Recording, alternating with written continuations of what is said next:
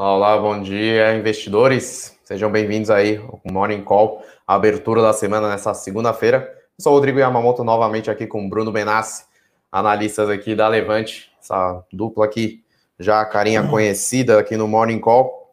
Hoje, último dia de divulgação de resultados aí do, do primeiro trimestre de 2021. Temos alguns resultados aí que vieram agora pela manhã e também no final do dia de sexta-feira.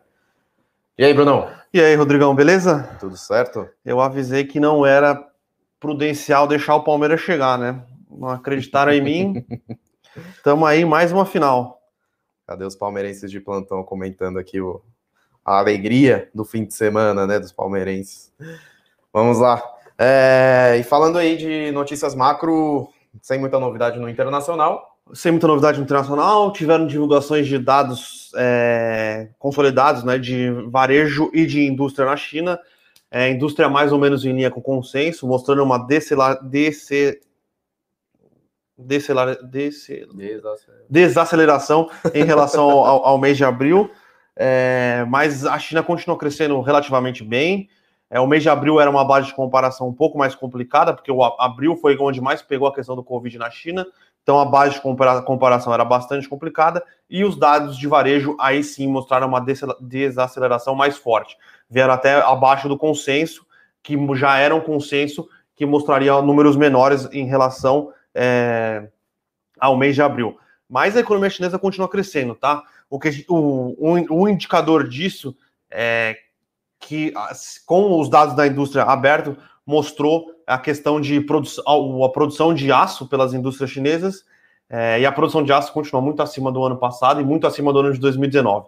Então, é, é, esse é um dos motivos que faz a minério de ferro abrir, é, na verdade, alta, fechar, né? Fechar em alta de 4,3% lá em Dalian, né, que é o principal é, porto ali na China, é, que recebe o, o minério de ferro. Então, o estoque é, de minério de ferro nos, por, nos portos chineses tem diminuído cada dia mais, a produção de aço tem aumentado cada dia mais, então é mais um dos indicativos que apontam que o preço do minério de ferro tende a continuar bastante elevado, talvez não não consiga se manter nos 230 dólares, 240 dólares que chegou a bater no começo da semana passada, se eu não me engano, é, mas já está acima dos 200 dólares a tonelada. É, o que acontece é que a produção continua bombando, estoques baixos e a oferta também ainda um pouco limitada, né? Então, que nem a Vale vai vir com um, um ramp-up de produção mais forte em 2022, assim como as outras duas concorrentes australianas, né? A BHP e a Rio Tinto, também estão com um crescimento aí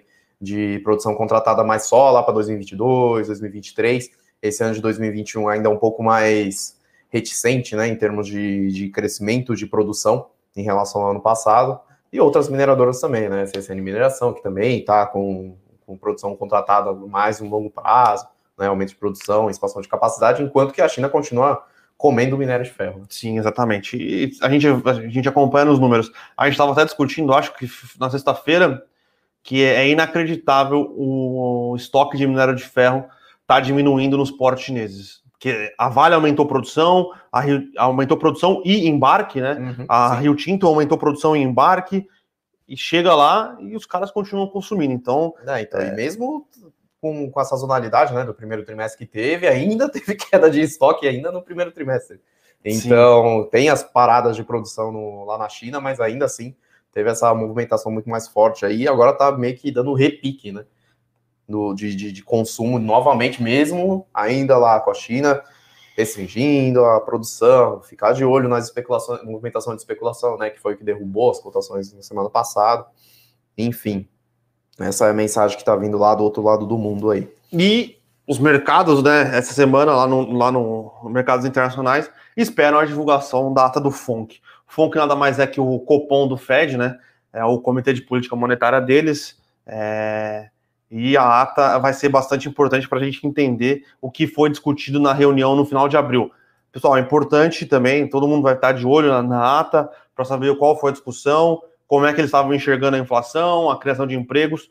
Porém, entretanto, contudo, a reunião e a ata são de antes da divulgação dos dados de emprego que vieram abaixo do esperado, né? Na sexta-feira, duas sextas-feiras atrás, e antes também da divulgação dos números de, de, inflação que vieram bem acima do esperado. Uhum. Então, apesar de ser bastante importante entender a visão é, e como foram as discussões é, envolvendo a tomada de decisão de política monetária dos Estados Unidos em abril, está é, datada, né? Porque tiveram dois eventos no mês de maio que colocaram um pouquinho mais de, de incertezas em relação à política é, monetária nos Estados Unidos. Porém, é sempre importante é, acompanhar as reuniões, mas é, lembrando que na semana passada tiveram muitos e muitos é, é, diretores, né? Do, na verdade, eles chamam de presidente lá no, lá no os caras que estão no FONC, porque eles são presidentes de unidades separadas do, do, do Fed, então tem o FONC Nova York, tem o FONC Dallas, tem o FONC São Francisco, então todos eles são presidentes dos Feds, eles se dos Feds regionais e eles estão abaixo do Jerome Powell.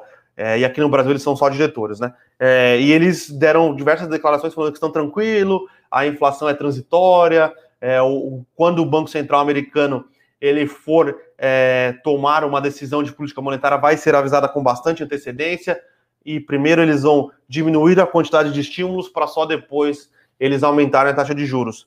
É, lembrando que o Banco Central americano ele trabalha numa nova numa nova matriz de política monetária, onde ele já deixou claro que ele vai trabalhar com uma média da inflação. Então, se a inflação ficar um pouquinho acima da meta, lá nos Estados Unidos é 2%, né, o CPI, é, e aí eles dividem lá entre o core CPI, né, que são coisas é, que não sofrem tanto com choques de oferta ou de demanda, e ele, ele tem o core CPI e tem o CPI normal, né? Então, é 2% pro core CPI, é, esse core CPI está já rodando um pouco acima da, da, da, meta de inflação, mas primeiro que eles consideram o CPI, é, esse aumento de inflação transitório por causa de choques de oferta de commodities, a reabertura da economia, e segundo, que eles já deixaram claro que eles vão trabalhar com uma inflação um pouco acima da meta, por considerarem que, como a inflação nos Estados Unidos vem abaixo da meta por muito tempo, trabalhar com a inflação acima da meta por algum período de tempo é normal, é tranquilo e vai dar uma equilibrada.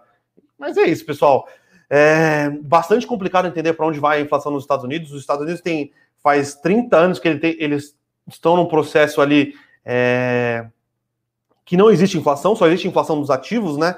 É, então, complicado, complexo. É, acho que o melhor que você, como investidor, pode fazer é estar tá bem diversificado. E bem diversificado é ter um pouco bastante commodities, ter ações de growth, commodities muito provavelmente são um dos principais pontos que vão impulsionar e já tem impulsionado a inflação nos Estados Unidos e no mundo no curto prazo, e as ações de crescimento são aquelas que performam melhor com taxa de juros baixa. Então, um portfólio é, bem diversificado aí, eu acho que é a melhor, é, melhor estratégia para o investidor do que num cenário de tanta incerteza tentar apontar um direcional só e é, no cenário que... um pouco mais de posicionamento de curto prazo, essas commodities e empresas de crescimento forte aí atuam em pontas opostas, né? faz um contrabalanceamento aí interessante para dentro do seu portfólio.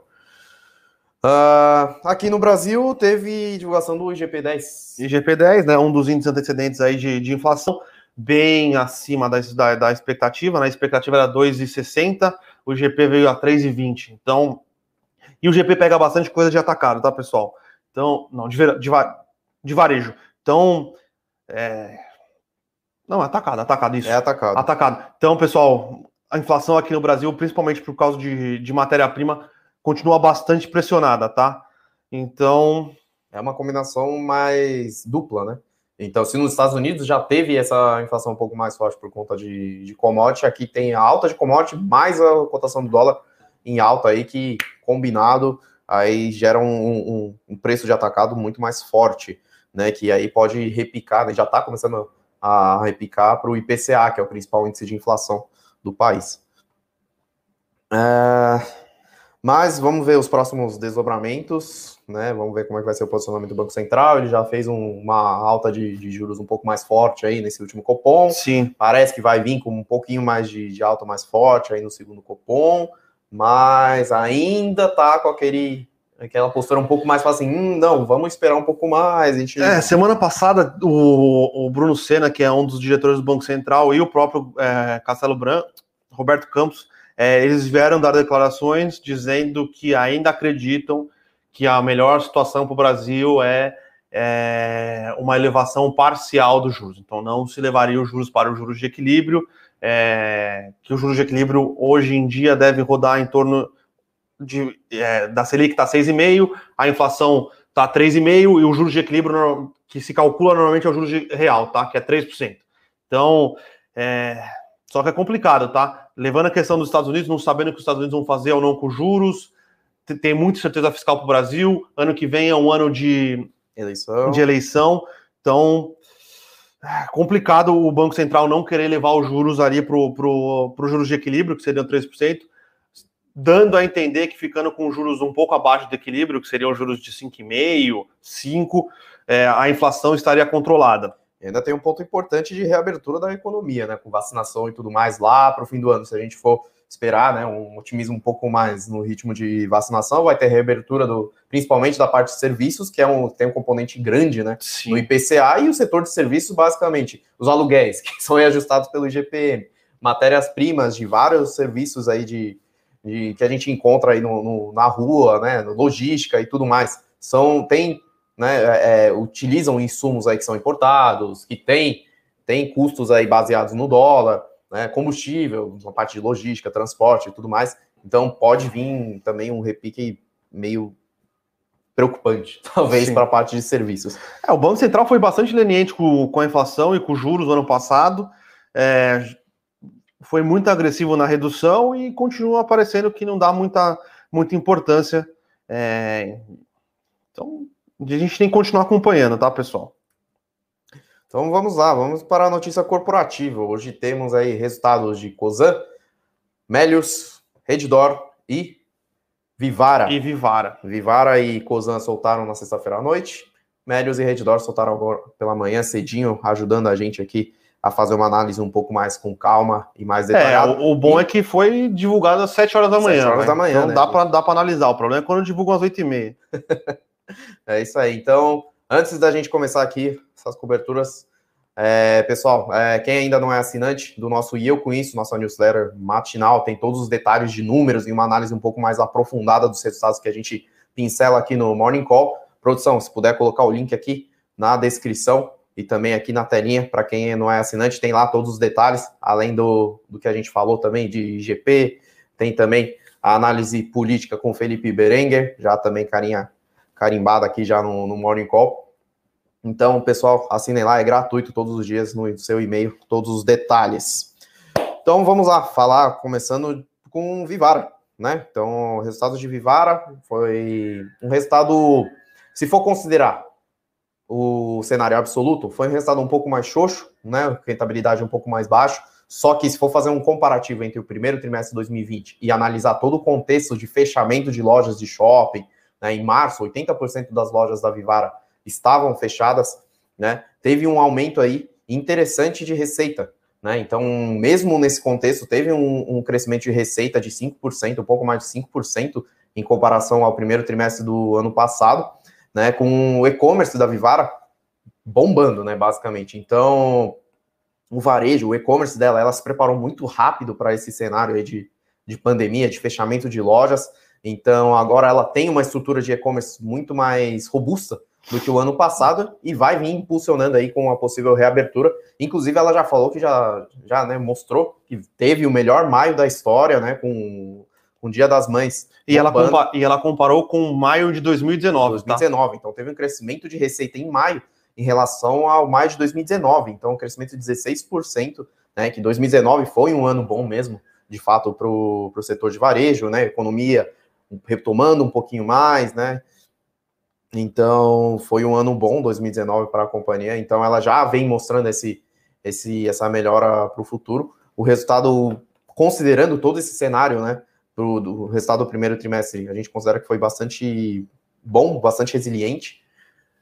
É, que mais? E também o lucro líquido parece que veio pequenininho, né? Veio em torno de 3,5 milhões de reais né, comparativamente aos 19 milhões que teve em primeiro TRI de 2020, só que no primeiro TRI de 2020 teve a questão dos créditos tributários. 12 aí, milhões. 12,7 milhões de créditos tributários, aí, efeito extraordinário aí do primeiro trimestre de 2020. Então, se for fazer uma comparação, está quase no, no, no 0 a 0 É claro, ela teve despesas maiores por conta do, do, da questão de preparo de pandemia e tudo mais, mas ainda continua com caixa líquido, tem 320 milhões lá em caixa, tirando as dívidas. É, tem plano de, de, expansão, mantém né, o plano de expansão de 40 a 50 lojas em 2021. Tem também a retomada aí no primeiro trimestre, de 2020, no segundo trimestre de 2021 já vindo, né, que ela já, já falou. Tá ganhando market share, né? E também é uma das empresas mais procuradas aí no, na pesquisa do, do e-commerce, em quarto lugar. Né? Em primeiro lugar, para vocês terem noção, fica a Amazon e a Vivara está em quarto lugar na procura geral por, por consumo de, e-commerce. Então, é, ela está muito bem posicionada no digital. E lembrando que a Vivara é classe A e B, né? Então, classe A e B. É, e outra coisa bastante interessante, lembrando que a Vivara tinha quando começou a pandemia, o e-commerce da Vivara era rosca, né? Era zero, basicamente é, não existia. Não tinha nada, não tinha nada. Então, a, a evolução que a, que a Vivara conseguiu é, implementar dentro do seu e-commerce é algo relativamente, é bastante impressionante, né? Sim. E hoje está caindo um pouco aqui, só que desde de comecinho de abril ela vem subindo forte, né? Sim. Então, na sexta-feira também fechou em alta interessante aí, depois no, no, no pós-mercado, né? No leilão também, ele deu um repique para cima, fechando a 26,48 e agora caindo 1,70, talvez numa realizaçãozinha de lucro. Hoje também a bolsa tá tá zero meio tá no zero a zero, né? Algumas empresas aí é, caindo um pouco, mas subiram forte, enfim. E outras subindo aí, que nem minério de ferro, que teve um movimento de realização na semana passada. Enfim, hoje a bolsa tá um pouco difícil de fazer alguma leitura direcional que mais? Tivemos resultado então de Reddor. Reddor. Reddor, mais Vamos uma vez um resultado impressionante, um crescimento muito forte, é, ganhando rentabilidade, adicionando leitos operacionais, crescendo organicamente e inorganicamente, né? E ela teve um crescimento relevante de receita aí de desde o quarto tri até o primeiro tri. O ocupação, taxa de ocupação dos leitos atingiu o maior patamar em 12 meses, então ficou quase em 80% aí a taxa de ocupação no primeiro trimestre de 2021, né? E apesar da inflação médica, né, do, dos custos de medicamentos, equipamentos e insumos médicos ter aumentado mais de 50%, né, no, em relação ao primeiro trimestre de 2020 e mais de 10% também em relação ao quarto trimestre de 2020, ela ainda conseguiu ter uma margem bruta melhor, né? Então ela conseguiu repasse de preços, ela conseguiu aumentar a receita, né, no, do, nos seus hospitais é, aumento também de procedimento mais complexos, tem o ticket médio muito mais alto do que internações normais, procedimentos de pronto-socorro e tudo mais. Então, ela vem num ciclo de crescimento muito forte e tem o um detalhe importante, né? Ela fez é, é várias aquisições desde outubro para cá, outubro de 2020 para cá, adicionou 1.290 leitos é, é, totais nessas aquisições, só que desses, mais de 700 ainda não estão incorporados contabilmente dentro, porque só foi concluída em abril de 2000, em, em abril, né? Abril deste, desse ano, então não está no resultado do primeiro trimestre de 2021. Né? Então ela ainda tem já esse crescimento mais forte aí contratado, né, de, de aquisições inorgânicas. Além disso, as aquisições que elas fa eh, ele faz é, tem um período aí um pouco mais curto de integração em todos os procedimentos que a Reddor tem. Ela tem uma bíblia praticamente de procedimento padrão para incorporar dentro da sua operação e tudo mais. Então tem essas aquisições tendem a ganhar mais eficiência com o tempo.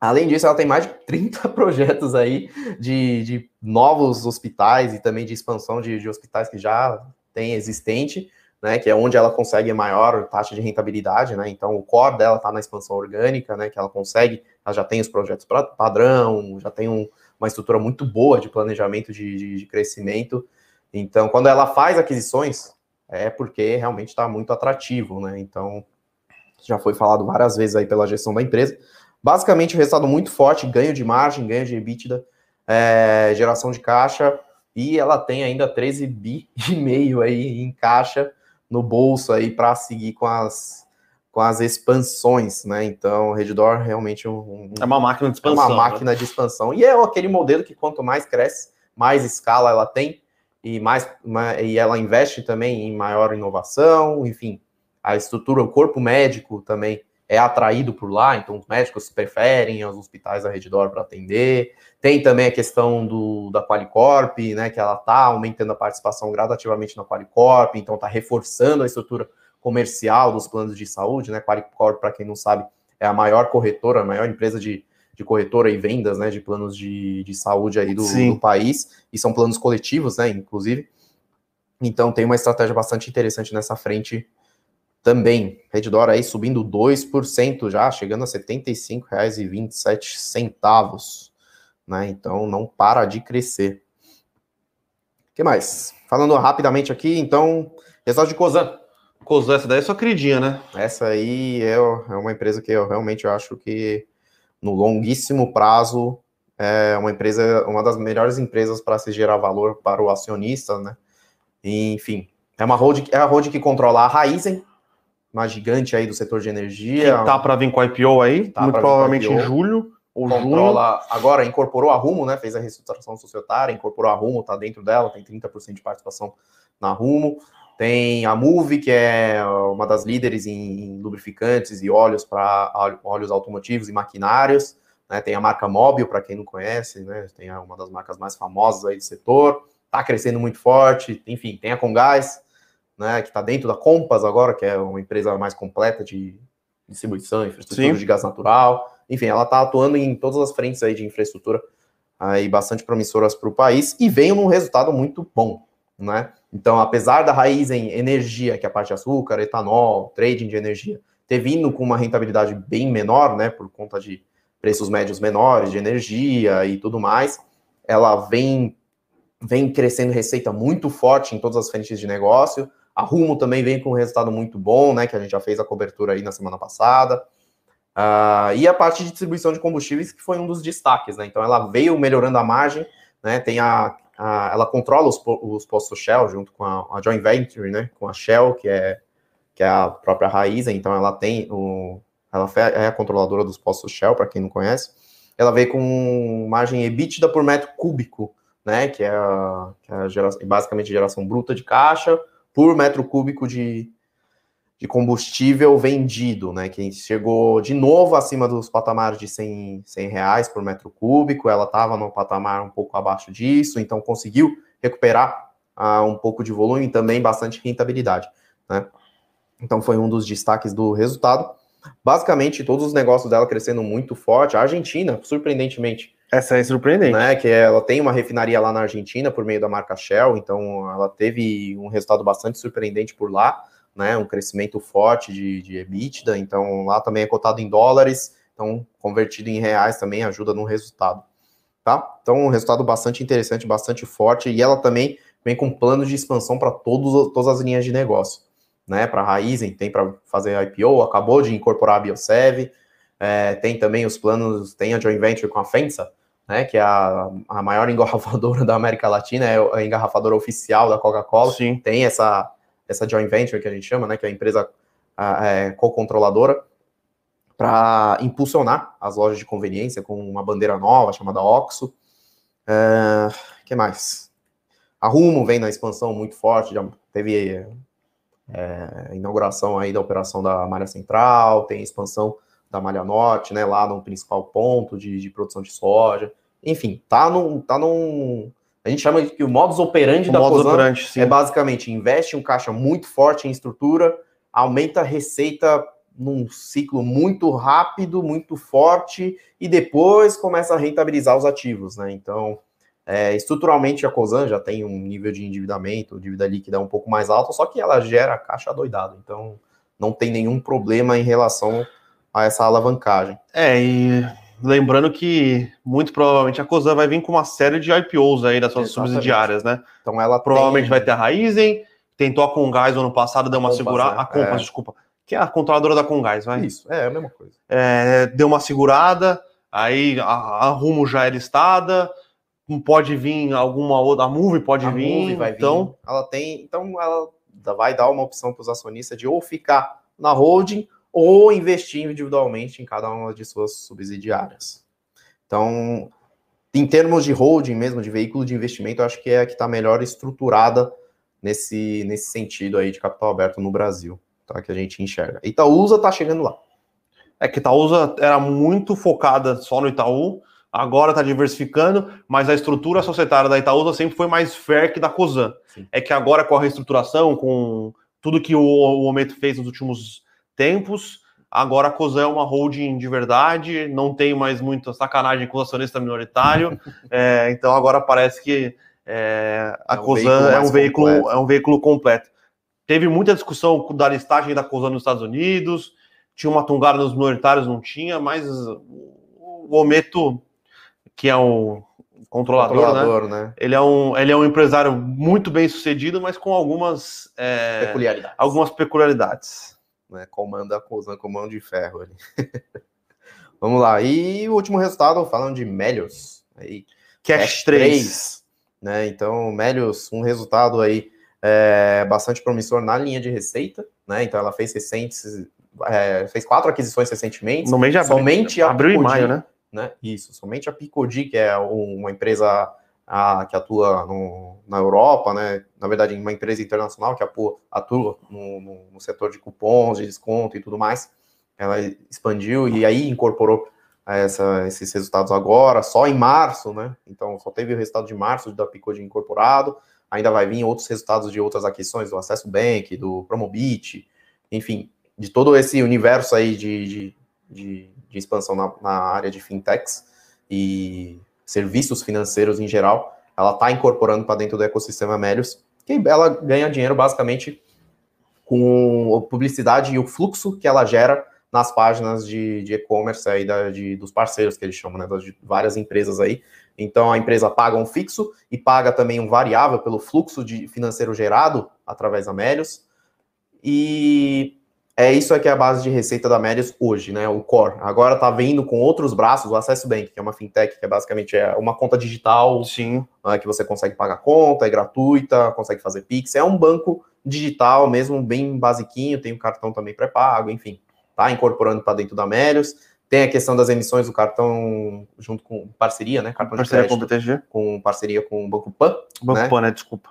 Que o BTG controla agora. O BTG né? é o mosaico, né? É, isso. E, enfim, ela está crescendo muito forte nessa linha, só que a rentabilidade ainda né, não está vindo.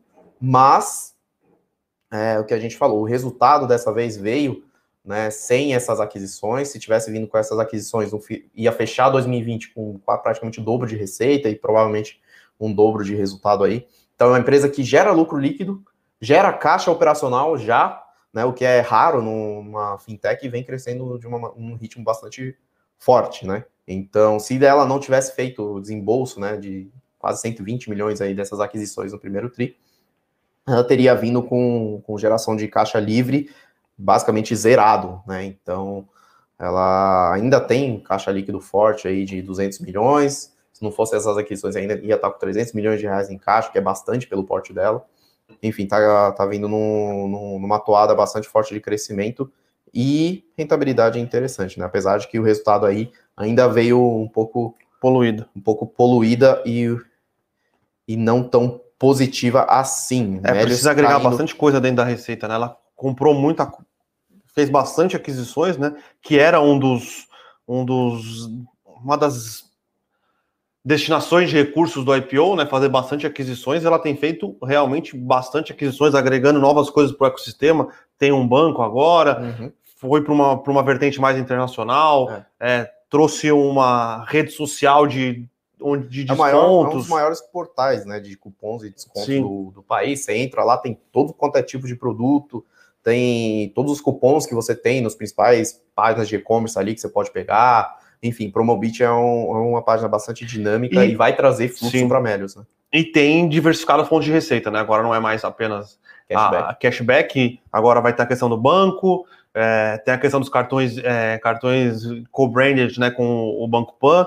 Então, é, parece ser um case de crescimento interessante, né? Em geral, as empresas de software do mundo digital, quando fazem aquisições, elas já têm né, uma, uma estrutura um pouco mais flexível, um pouco mais fácil de se incorporar. Então, as principais despesas são de marketing e também de pessoal, só que isso vai ganhando escala mais rápido do que uma empresa industrial, por exemplo. Né? Então, esse é o ponto aí que as empresas de software é. e de digitais têm mais fácil, né? né? Do que integrar planta, entregar equipe de engenheiro, entregar é fornecedor, logística. Mas é isso. O resultado é um pouco mais intangível, mas é mais ou menos por aí o raciocínio. E é isso, pessoal. Então, vamos para as perguntas de hoje, né? Tem bastante gente já perguntando. Muita gente falando Avante Palestra aí, Bruno. É, não, achei uma coisa interessante. Outras pessoas hoje, falando tricolor. Hoje ah, ressurgiram, falando. ressurgiu, ressurgiu. Fazia tempo que eu não via torcedor de São Paulo. Acho Bastante a, as camisas devem estar até aqui. com mofo. Eduardo Guimarães. Mas tudo bem, São Paulo tá com mas... São Paulo tá com um belo time mesmo. Vamos ver, a final do Paulistão vai ser vai ser bastante interessante. Vamos lá, então vamos começar. Rodrigo JV Grupo, Rodrigo sempre por aqui. É, bom dia, pelos indicadores vocês acreditam em uma correção mais forte do setor de materiais básicos, algum setor novo entrando na rotação? Então, Rodrigo, é aquele negócio, né? Ainda setor de commodities, né? Materiais básicos em geral, ainda tá bombando, então o mundo tá demandando, né? Esses materiais, então são os primeiros produtos aí que, que, que a economia em geral necessita para vir num novo ciclo de crescimento, né? São os materiais básicos, tudo deriva aí desses materiais básicos, metais, alimentos, combustíveis e tudo mais.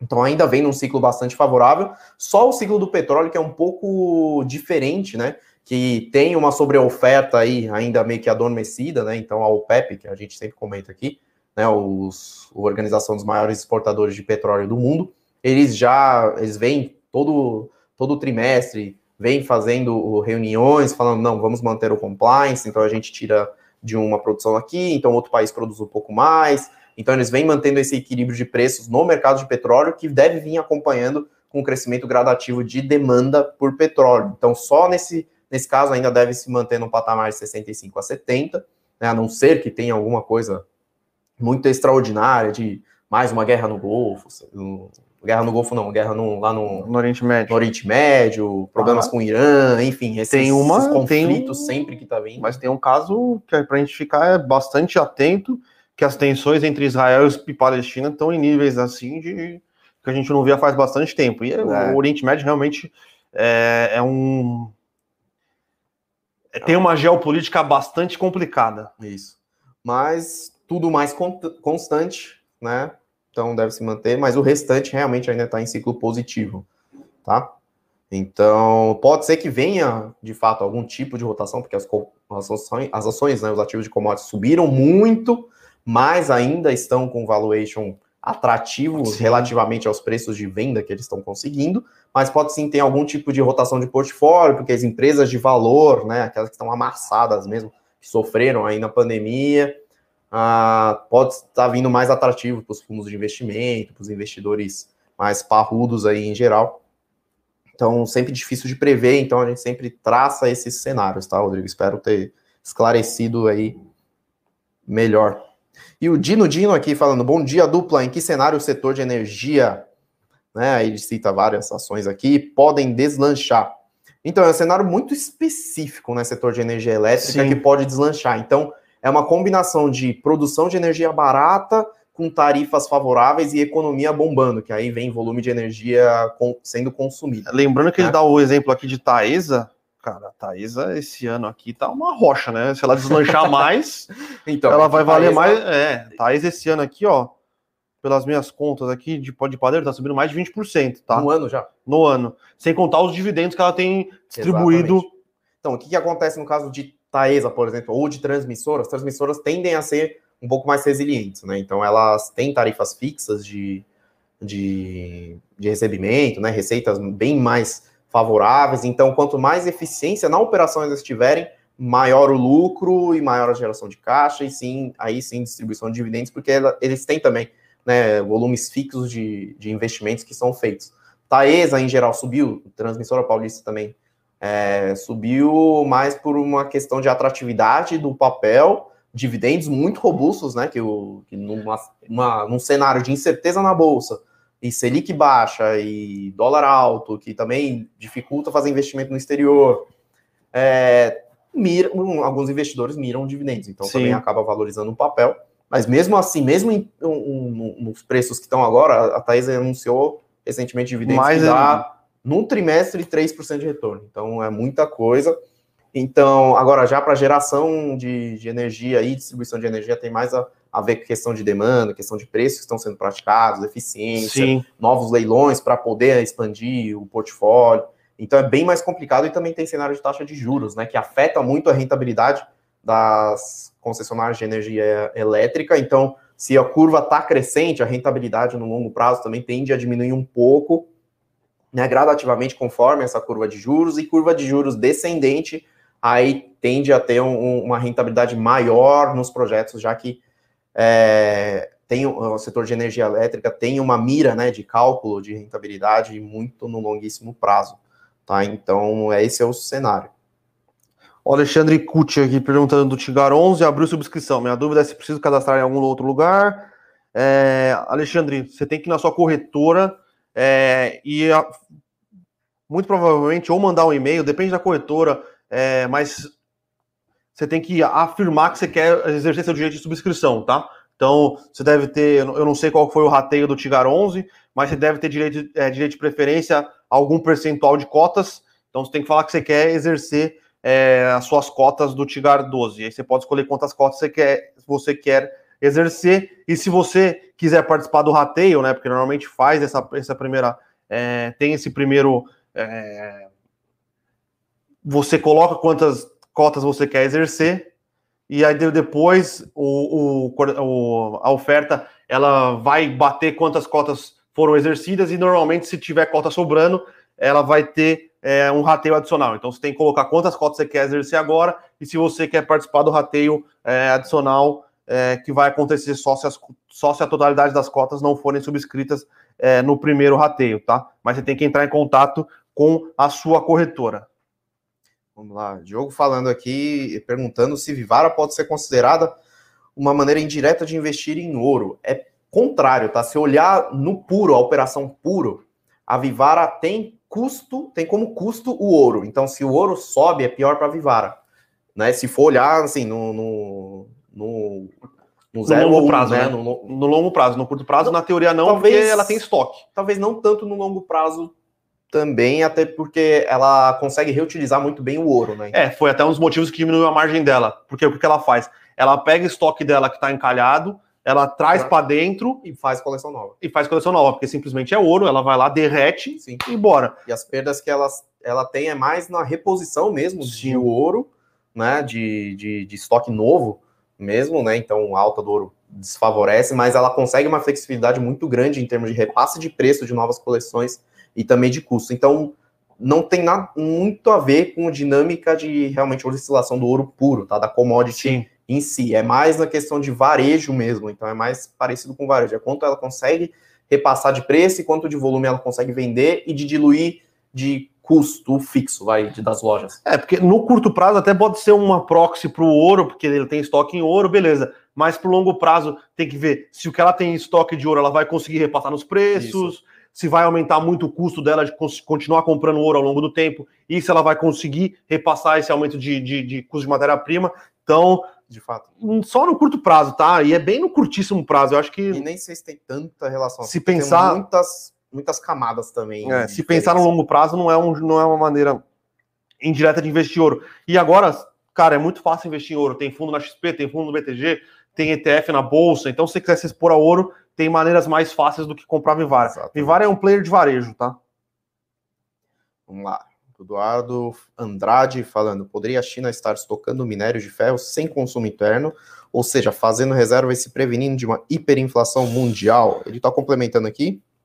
Aí, fazendo essa reserva de minério e outras commodities, a China retroalimenta uma hiperinflação mundial. Seria isso uma parte da estratégia da guerra comercial? Edu, não, tá? Cara, você é. tem visto que a China está consumindo minério e está transformando em aço e está usando aço, porque o estoque de minério nos portos estão diminuindo, o estoque, a produção de aço está aumentando, a capacidade utilizada do aço nas usinas chinesas estão aumentando e esse aço está sendo utilizado porque você não vê a exportação de aço, tá?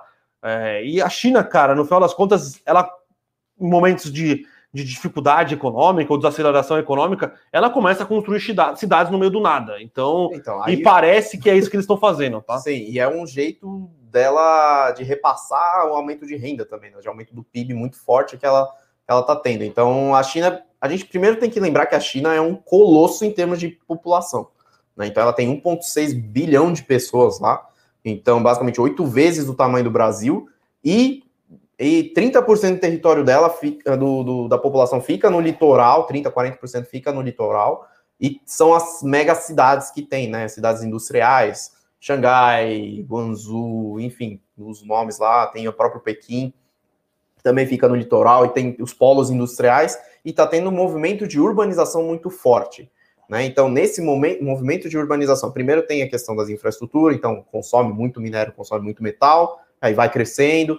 Tem a questão também de consumo de outros metais para é, basicamente Vale do Silício chinês lá, né? Então, setor de tecnologia, infraestrutura tecnológica nesse sentido. Então, também consome-se lítio, cobalto, enfim, outros metais aí derivados para o mercado de eletrônicos e, e alimentação, né? Então, urbanização faz o consumo de alimentos crescer muito mais, né, no, no, na população chinesa e é num volume bizarro. Então, 30% da população chinesa são 540 milhões de pessoas, 550 milhões de pessoas, que é praticamente o dobro dos Estados Unidos. Então, se tem essa, essa migração de, de urbanização, é basicamente o Brasil inteiro, ou mais Sim. que um Brasil inteiro, consumindo mais alimentos. Então, também vai carne, vai açúcar, então, várias outras commodities. Então, a China não está fazendo estoque, inclusive estoque de minério de ferro está caindo, né? Então, está tendo um consumo muito forte por lá de todas as commodities.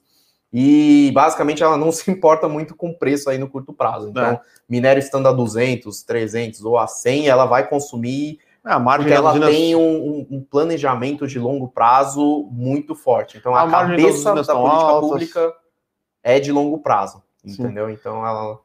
Ah, e lembrando que a China tem algumas rivalidades regionais ali, e Índia.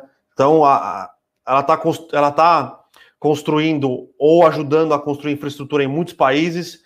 É, tem o Belt Road, né, que é o cinturão da, da, da seda, que eles estão em desenvolvimento, tá, está em desenvolvimento, então tem um projeto de infraestrutura muito grande em volta a isso, e tem algumas questões de, de fronteiras que a China tem é, investido e aumentado a segurança. Então, normalmente você vai construir um forte ou você vai construir uma torre de vigia, que nada mais é do que aço e concreto. Então, tem bastante coisa é, de consumo interno da China. É, e eu acho que a, a, pergunta dele tem a ver um pouco com o ano passado, quando o petróleo começou a subir, a China começou a fazer estoque de petróleo. Sim, sim. E aqui, naquela época não se estava consumindo petróleo, porque estava meio que, né? Comércio mundial parado. Sim. Isso aí foi mais um movimento e mais aquilo, estratégico de curtíssimo prazo, é, que veio que uma não, oportunidade. Sim, que não se condiz com. que não condiz com o que está acontecendo agora no, no minério de ferro, tá? Exatamente. Mas é um ponto muito bom, Eduardo. Gostei da, da sua. O Wellington aqui perguntando se B3 fez desdobramento. Sim, Sim B3 fez desdobramento, tá? O Josmir aqui é, parabenizando aqui o Edu, né? O Edu soltou um vídeo com a Fernanda. Fernanda que agora faz parte da nossa equipe de análise, é uma das no... de criptomoedas, né? Então o Fernandão fez um vídeo com... O Edu fez um vídeo com ela, ela fez um vídeo no... com o Rafa, fez um vídeo também no canal da Levante. Então, é... quem quiser acessar os vídeos aí, é só entrar nos canais, tá? Canal da Levante, canal do Edu e canal do Rafa, tá? O vídeo está bastante bem legal, é, dando uma noção aí para quem não entende muito, apresentando os nuances da, da, criptomoeda, né? Aprendi bastante com a Fernanda também, não conhecia muito sobre o tema, é, então é bastante é, interessante. Roberto aqui perguntando por que o Rect 11 caiu tanto. O Rect 11 caiu tanto porque boa parte da renda dele está em Alphaville, tá? Um setor que é uma área que tem bastante incerteza é, em volta, né? Ninguém sabe o que vai acontecer com os prédios comerciais em Alphaville. Como ele tem uma concentração, diria que relevante em Alphaville, ele tem caído por causa disso. Tudo bem que tem uma renda garantida, é, mas quando essa renda, renda, garantida acabar, o que vai acontecer com os prédios da REC que estão é, localizados em Alphaville? Ninguém sabe. Se você fizer como comparação o XP Properties, né? que tem é, prédios lá em Alphaville e não tem renda garantida, você vai ver que ainda não caiu, não, não está no mesmo nível é, de queda, tá? Vinícius, sempre vindo com as perguntinhas engraçadas. Brincadeira, Vinícius, participa sempre aí. Hoje caiu dinheiro na conta, o que comprar, Japa? Para mim, né? Então, Vinícius, ó, dinheiro caiu na conta, você é assinante de algum dos produtos lá, monta seu portfólio, vê aí o que, que ainda está defasado e também o que, que subiu muito, faz o reequilíbrio do seu portfólio então, você, é, é isso, cara. Se você acompanhar a gente todo, toda manhã, eu sei que você está aqui no, nos comentários, também vai saber o que alocar, mas o mais indicado é fazer o rebalanceamento de portfólio e alocar naquilo que tem mais tem mais a ver com o seu estilo de tomada de risco, ok? Acho que é isso, né, Bruno? É, tem mais alguma Mais uma pergunta aí, vamos ver.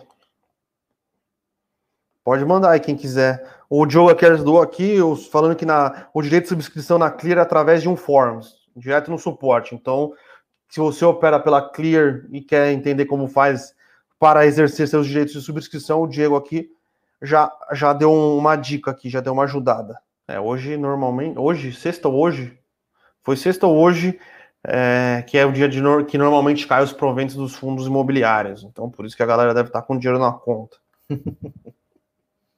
Depende do, da estratégia, né? Pode reinvestir nos fundos para ir compondo também cada vez mais o seu, seu bolo de dividendos.